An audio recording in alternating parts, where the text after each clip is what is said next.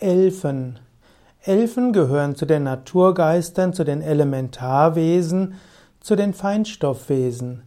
Elfen gibt es in verschiedenen Mythen und in verschiedenen Kulturen. Elfen haben verschiedene unterschiedliche Beschreibungen. Elfen, Zwergen, Feen gehören zu den bekanntesten und vertrautesten Elementarwesen. Elfen äh, werden zum Beispiel in Shakespeares Stück Sommernachtstraum beschrieben. Dort wird gesagt, es gibt eine Königin, das ist Titania. Es gibt den Elfenkönig Oberon und dessen Gestalt ist aus Alberich, dem König der Zwerge, hervorgegangen. Die in der Dichtung haben die Elfen viele Leidenschaften ähneln den Menschen.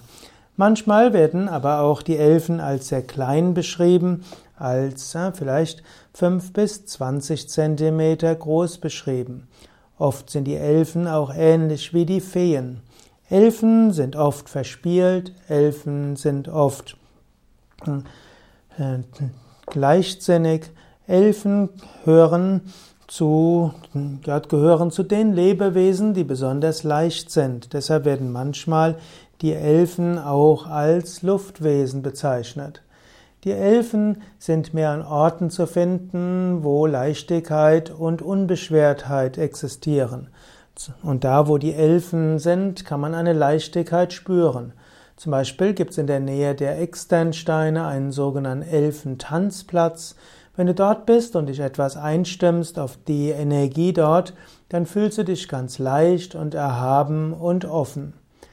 Elfen werden manchmal von Sehern angesehen als Wesen, die 30 Zentimeter groß sind, aber wenn sie mit Menschen kommunizieren, können sie auch so groß sein wie die, ja, wie Menschen. Elfen sind für Pflanzen oft Schutzengel. So ähnlich wie Menschen Schutzengel brauchen, brauchen auch Pflanzen Schutzengel. Zwar haben die Pflanzen auch Pflanzengeister, aber eine Elfe ist nicht verbunden mit einer konkreten Pflanze, sondern mit allen Pflanzen.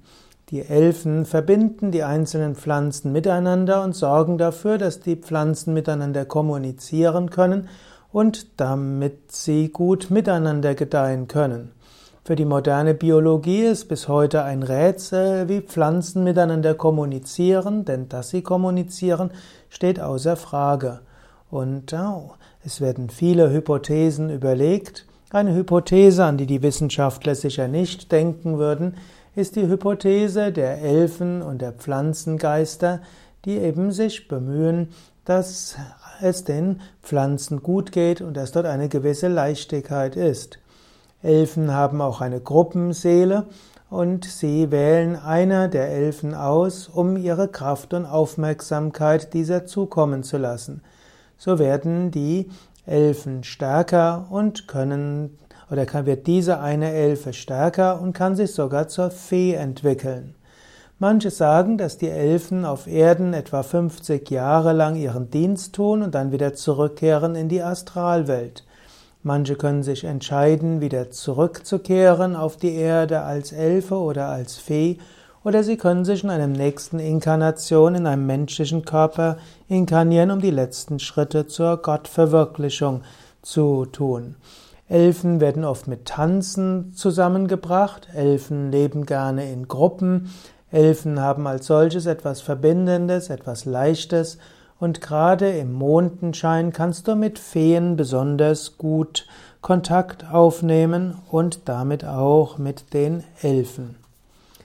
Ja, manchmal wird gesagt, die Feen sind weiterentwickelte Elfen, manchmal werden Elfen und Feen miteinander zusammengebracht. Elfen es sind männliche, es gibt die männliche Elfe, das Gegenstück zur Weib, es gibt die weibliche Elfe und das Gegenstück zur weiblichen Elfe ist der Elf, der auch als Alp oder Albe bezeichnet wird. Wenn du bei Yoga Vidya ein Seminar mitmachst zu Naturspiritualität und Schamanismus, lernst du auch Kontakt aufzunehmen zu den Naturwesen. Und die Elfen gehören zu den Wesen, zu denen es am leichtesten ist, Kontakt aufzunehmen und sie zu spüren.